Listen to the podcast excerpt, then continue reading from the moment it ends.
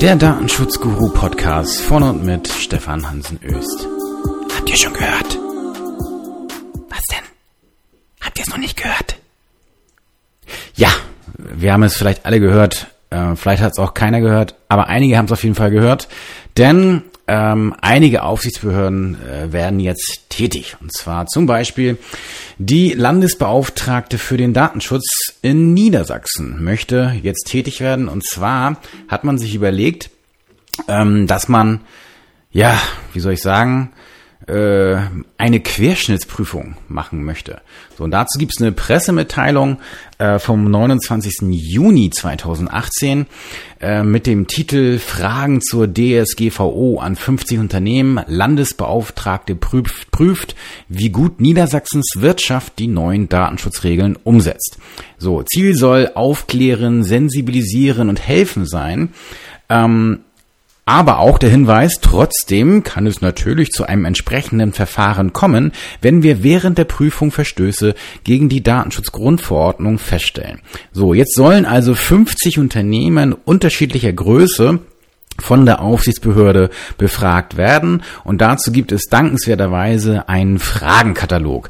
Dieser Fragenkatalog hat zehn Fragen oder zehn Punkte mit teilweise Unterpunkten, die es zu beantworten gilt. Da ähm, ist natürlich jetzt äh, bei einigen Unternehmen in Niedersachsen, ich bekam da schon erste E-Mails, so ein bisschen Nervosität aufgekommen. Ja, sind wir denn jetzt betroffen? Und oh, wie antworten wir? Und ähm, ich möchte jetzt einmal diesen Fragenkatalog durchgehen und da jeweils äh, die Fragen darstellen und eben auch überlegen, wie man äh, jetzt das, was da umzusetzen ist, vielleicht jetzt dann eben noch umsetzt, wenn man es nicht schon getan hat. Und da sind wir mal ganz ehrlich, einige von euch haben das doch immer noch nicht gemacht. Und ähm, Bevor es dazu kommt, ist aber noch ein paar, gibt es tatsächlich spannende Fragen, nämlich wie ist das denn eigentlich verfahrensrechtlich? Darf die Aufsichtsbehörde überhaupt diese Fragen stellen? Und wenn ja, was ist denn das für ein Handeln der Verwaltung? Ähm, ich möchte jetzt nicht zu sehr ins Verwaltungsrecht gehen, denn auch das ist nicht mit meinem Spezialgebiet. Ähm, trotzdem stellen sich natürlich interessante Fragen. Erstmal ist natürlich so, die Landesbeauftragte für den Datenschutz in Niedersachsen ist natürlich eine Aufsichtsbehörde im Sinne der Datenschutzgrundverordnung. Ja, da sind ja in Artikel 51, in den Artikeln 51 bis 59 gibt es Regelungen zu Aufsichtsbehörden, ähm, zu deren Zuständigkeit und so weiter und vor allen Dingen eben auch dann zu den Aufgaben und Befugnissen. Die Aufgaben sind in Artikel 57 der Datenschutzgrundverordnung geregelt und dann ist natürlich die Frage, was ist denn jetzt hier, darf jetzt überhaupt hier so eine Querschnittsprüfung, also einfach so eine Frage ohne Anlass quasi im Vorfeld, ähm, darf das überhaupt die Aufsichtsbehörde machen und hat sie da Befugnisse? Also erstmal äh, kann man natürlich sehr wohl sagen, sie darf das. Ich glaube, da beißt die Maus keinen Faden ab, denn äh, die Einhaltung von Datenschutz ist schon in der EU-Grundrechtecharta in Artikel 8 mit geregelt. Denn dort steht eben auch schon drin, dass dieses Recht auf Datenschutz auch beinhaltet, dass die Einhaltung ähm, der Vorgaben zum Recht auf Datenschutz durch unabhängige Aufsichtsbehörden oder unabhängige Stellen, damit sind gemeint Aufsichtsbehörden, kontrolliert wird. So, das heißt, ähm, und da wird man nicht sagen können, das muss jetzt nur anlassbezogen sein. Man wird auch schon im Vorfeld sozusagen, also ohne einen konkreten Anlass wohl eine Befugnis hier anerkennen können. Warum? Weil generell die Aufsichtsbehörde nach Artikel 57 Absatz 1 Buchstabe A die Anwendung der Datenschutzgrundverordnung überwachen und durchsetzen soll. Das ist die Aufgabe. So, und sie darf auch nach Buchstabe Artikel 57 Absatz 1 Buchstabe H darf sie Untersuchungen über die Anwendung dieser Verordnung durchführen, auch auf der Grundlage von Informationen einer anderen Aufsichtsbehörde, bla bla bla bla. So, also lange Rede, kurzer Sinn. Man wird hier auf jeden Fall ähm, eine Aufgabe herleiten können und daraus resultieren dann auch die Befugnisse. Denn generell kann man sagen, darf eine Aufsichtsbehörde immer das tun, was es erfordert, um seine Aufgaben zu erfüllen. Und da gibt es zum Beispiel nach Artikel 58 Absatz 1 Buchstabe B die Möglichkeit, Untersuchungen in Form von Datenschutzüberprüfungen durchzuführen. Und das kann natürlich auch hier im Rahmen so einer Querschnittsprüfung, ähm, gemeint ist damit einfach eine Stichprobenprüfung, könnte man sagen, in Form eines Fragenkataloges erfolgen. Ähm, die spannende Frage ist denn jetzt eigentlich, ist denn das jetzt eigentlich, was ist das für ein, Ver von, für ein Verwaltungshandeln? Ist das jetzt ein Verwaltungsakt? Ist das ein Realakt? Äh, Wenn es ein Verwaltungsakt ist, Ähm, Habe ich dann möglicherweise, muss eine Rechtsbehelfsbelehrung angegeben werden? Darf ich einen Widerspruch einlegen? All das sind äh, spannende Fragen, die dann im Rahmen der Verwaltungsgerichtsbarkeit dann hoffentlich mal geklärt werden. Ähm, damit möchte ich mich heute aber nicht beschäftigen, denn da bin ich kein Spezi. Ähm, aber das ist, das sind so juristische ähm, Details am Rande. Gut, kommen wir jetzt mal zu den Fragen. Äh, zehn Stück an der Zahl. Die erste lautet Vorbereitung auf die Datenschutzgrundverordnung. Wie haben Sie sich als Unternehmen auf die DSGVO vorbereitet? Schildern Sie kurz die Vorgehensweise, welche Bereiche involviert waren und welche Maßnahmen initiiert wurden. Sofern noch nicht alle Maßnahmen vollständig umgesetzt wurden, erläutern Sie bitte auch den Umsetzungsstatus. Uiuiuiui. Ui, ui. Jetzt soll man also quasi jetzt schon hier äh, sich selbst belasten. Ne? Das ist schon mal das erste Spannende. Also natürlich kann ich sagen, okay, was habe ich getan und so weiter. Da muss man natürlich auch ehrlich sein. Äh, man muss aber auch wissen, dass ich natürlich in jedem Rechtsstaat dieser Erde mich nicht selbst belasten muss. Und da kann ich eben äh, zumindest als Person sozusagen von einem Aussageverweigerungsrecht möglicherweise Gebrauch machen, beziehungsweise das ist natürlich spannend zu erfahren, äh, wie das Ganze hier gehandhabt werden soll. Aber lassen wir das mal außen vor, denn auch das ist tatsächlich ungeklärt. Ähm, Problem ist natürlich immer, wenn ich hier etwas sage, was dann vielleicht zu einem Bußgeld äh, gereichen kann, ähm, ob das jetzt, ob ich was sagen muss oder ob ich was sagen muss und es dann nicht gegen mich verwertet werden darf. Das ist heute aber auch nicht unser Thema. Generell ist natürlich hier die Idee, dass ihr das natürlich gemacht habt. Dann schildert ihr eben, ja, wir hatten hier ein Datenschutzteam, das hat jetzt erstmal eine Bestandsaufnahme gemacht. Ähm, dann gab es eine, eine, eine Gap-Analyse, also man hat geguckt, wo steht man jetzt und wie groß ist die Lücke bis zum Erreichen von Compliance nach Datenschutzgrundverordnung. Dann haben wir Maßnahmen in bestimmten Bereichen getroffen und äh, setzen die auch um und kontrollieren das auch regelmäßig. Idealerweise hat man halt ein Datenschutzmanagementsystem. Ja, ich komme darauf nochmal zurück, ähm, denn die nächsten Fragen zielen im Prinzip auch schon darauf ab, dass man ja jetzt irgendeine Art von Managementsystem haben muss. Und ich kann euch nur raten, solltet ihr das nicht gemacht haben, dann schafft euch ein Datenschutzteam an, äh, also ein paar Leute, die sich darum kümmern, Datenschutz im Unternehmen nicht nur umzusetzen, sondern eben auch regelmäßig zu überprüfen und zu evaluieren. Äh, ich selbst bin ja bei einigen Mandanten noch im Datenschutzteam. Das sind nicht mehr viele, weil das äh, ich mich so ein bisschen aus diesem Aufgabenbereich herausgezogen habe. Ähm, aber ähm, man sieht jetzt schon, ähm, dass es äh, wichtig ist, so ein Team zu haben und dass es auch funktioniert und nicht nur auf dem Papier. Denn wer das nicht hat, wird eigentlich jetzt schon merken, das zeigt sich jetzt ganz deutlich, äh, ja, viele haben es geschafft, ein Verarbeitungsverzeichnis zum Beispiel zu machen. Und wenn sie jetzt, wenn wir jetzt mal nachfragen, wie es damit aussieht, gab es neue Verarbeitungen? Ja, ja, wir haben was neue Sachen eingeführt. Aha. Und ist das ein Verarbeitungsverzeichnis? Ist das aktualisiert worden? Ähm, nee, nee, das haben wir noch nicht gemacht. Es passiert jetzt gerade das da draußen, was schon immer passiert ist. Die Verfahrensverzeichnisse von früher haben schon nie funktioniert und die Verarbeitungsverzeichnisse von jetzt werden meines Erachtens auch wieder nicht funktionieren. Sie werden wiedersehen, wir werden wiedersehen, dass ähm, die Dinger veraltet sind, bevor sie jetzt irgendwie äh, fertig sind und dass nur die wenigsten Unternehmen erschaffen werden, diese Dinger irgendwie zu aktualisieren. Äh, seien wir doch mal ganz ehrlich, es wird wie folgt laufen. Äh, man wird kein, kein aktuelles Verarbeitungsverzeichnis haben in den meisten Unternehmen, schon gar nicht bei den Mittelständlern. Äh, vielleicht kommt man dann irgendwann in den Genuss, dass eine Aufsichtsbehörde dieses Verarbeitungsverzeichnis fordert. Das kommt ja alle Jubeljahre vor. Äh, und dann werde ich es dann erstellen. So, ähm, nach den, äh, den bisherigen äh, äh, Schreiben von Aufsichtsbehörden, die jetzt in Verarbeitung oder in Verfahren, in denen ich irgendwie involviert war oder die mir zur Kenntnis gelangt sind, äh, wurde dann eben ein, eine konkrete Verarbeitung, ein konkretes Verarbeitungsverzeichnis zu einem bestimmten Verfahren wurde angefragt zu einer bestimmten Verarbeitung, ähm, aber nie das Ganze. Ähm, und deswegen glaube ich tatsächlich, die Verarbeitungsverzeichnisse sind ja eigentlich jetzt schon wieder gestorben. Man wird sich im Rahmen der Evaluierung der Datenschutzgrundverordnung 2020 nochmal ernsthaft Gedanken machen müssen, ob diese Verarbeitungsverzeichnisse wirklich einen Sinn haben. Denn die, die haben noch nie in der Praxis funktioniert. Da sind wir mal ganz, ganz ehrlich. Und ähm, ich hatte zwar die Hoffnung, dass es jetzt in der Praxis funktioniert, aber sie tun es de facto nicht. Sie würden nur dann funktionieren, wenn die Aufsichtsbehörden jetzt tatsächlich, und zwar in der gesamten EU, enforcen würden. Das heißt, wenn sie durchsetzen würden und mehr prüfen würden, wenn sie prüfen würden und man tatsächlich eine konkrete Überprüfungsgefahr als Unternehmen erkennen würde und sagen würde, okay, ja, das kann jederzeit passieren und so weiter. Und jetzt sagen wir mal ganz ehrlich, die Aufsichtsbehörden haben nicht ansatzweise das Personal, äh, um das durchzuführen.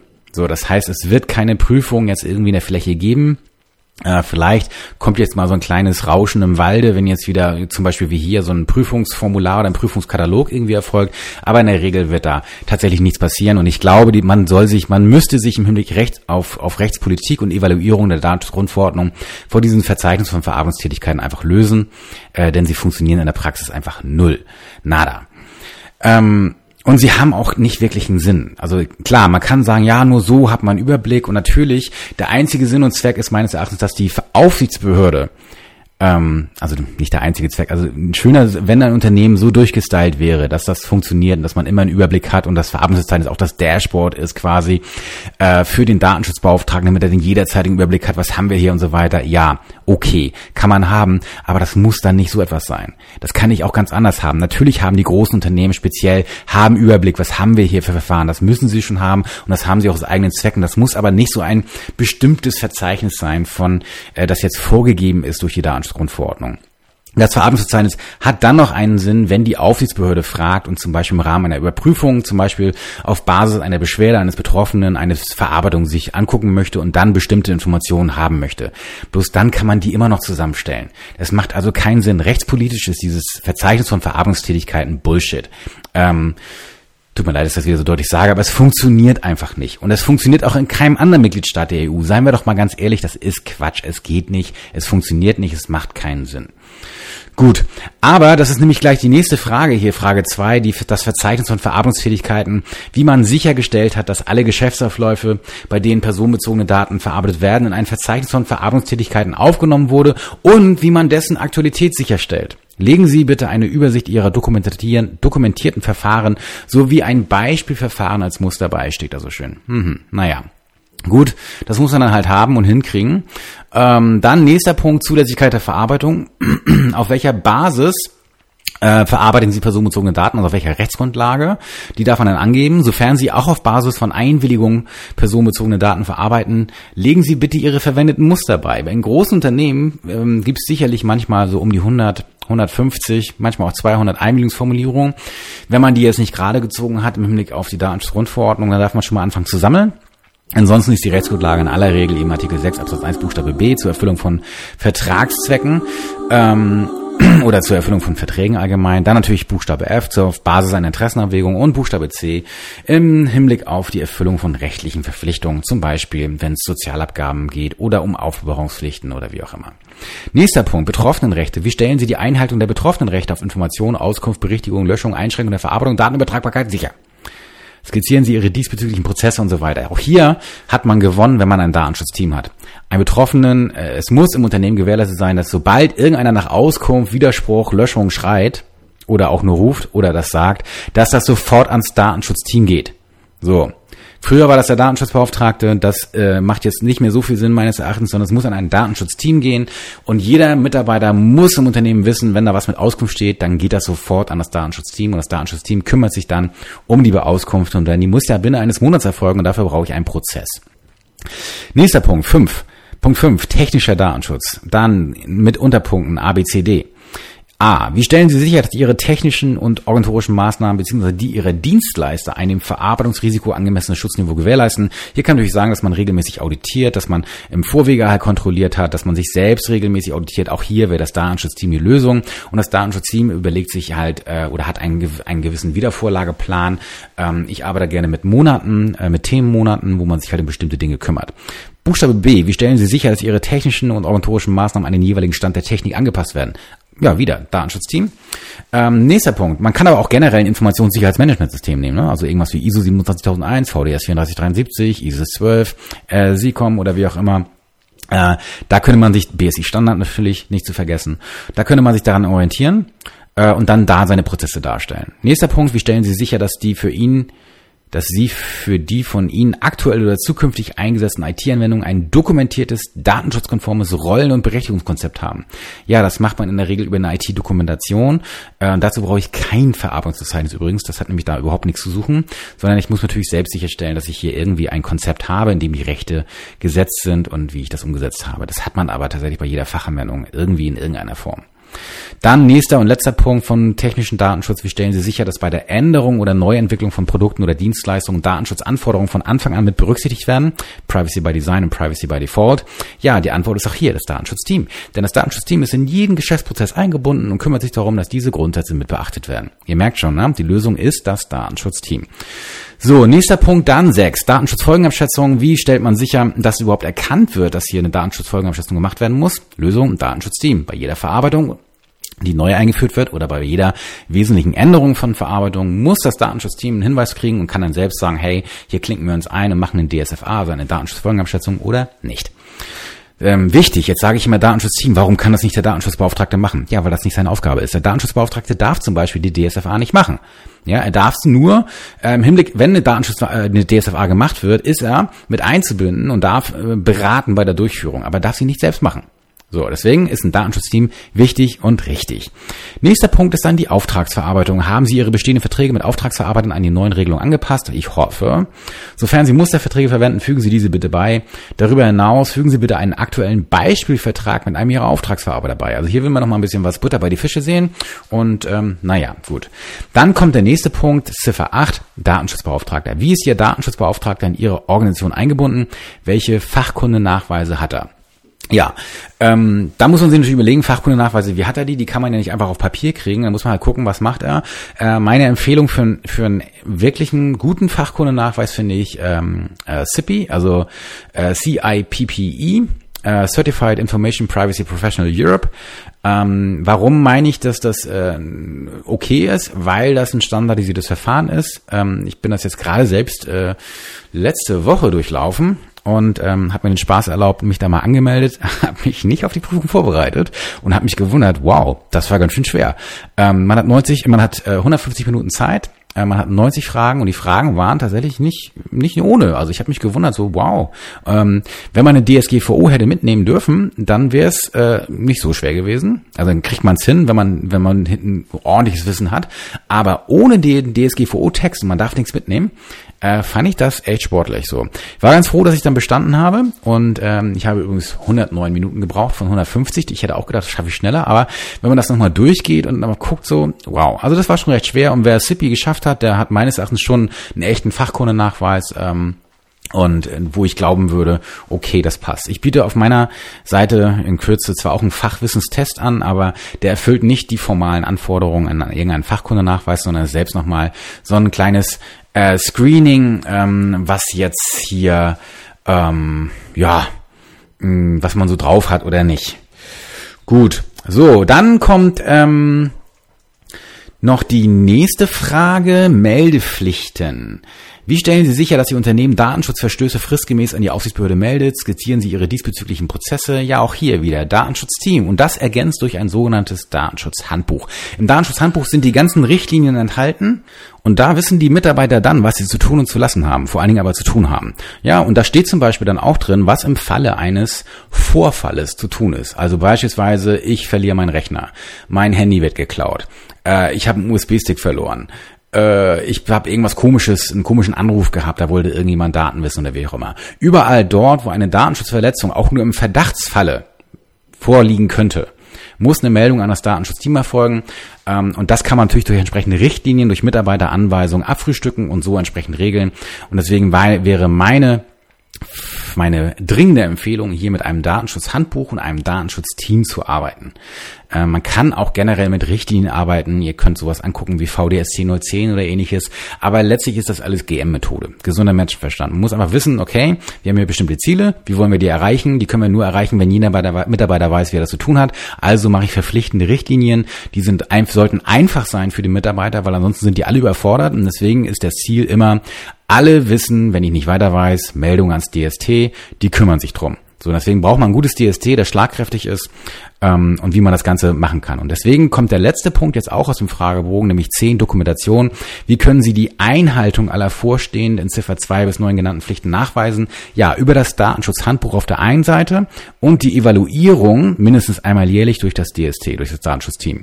So, das heißt, wenn ihr so einen Fragebogen kriegt, dann sollte die Antwort sein Datenschutzhandbuch und DST. Äh, kleiner Hinweis für Werbezwecke. Äh, Datenschutz-Coaching-Mitglieder kriegen da ein komplettes äh, Vorlagenset mit Datenschutzhandbuch. Wie das Ganze abläuft, kann man aber auch einfach selbst machen mit gesundem Menschenverstand. Meine Empfehlung wäre aber, das an einen Standard anzulehnen. Das heißt, wenn ein Sachverständiger zum Beispiel im Haftungsfall draufschaut, dass er das einigermaßen erkennt. Äh, und bei meinem Datenschutzhandbuch wird jeder Sachverständige erkennen, oh, das sieht so ähnlich aus wie ein Sicherheitsstandard, wie ISO 27001 oder wie VDS 3473. Auf jeden Fall gibt es die typischen Richtlinien, die ich erwarten würde. Und das macht die Sache dann etwas runder. Ich hoffe, das war etwas äh, hilfreich für euch, solltet ihr so einen Fragebogen bekommen. Ähm, da der jetzt noch nicht sofort verschickt wird oder vielleicht noch nicht, ihr noch keinen bekommen habt, äh, würde ich euch empfehlen, euch dann auf die Reise zu begeben. In diesem Sinne, macht's gut und bis zum nächsten Mal.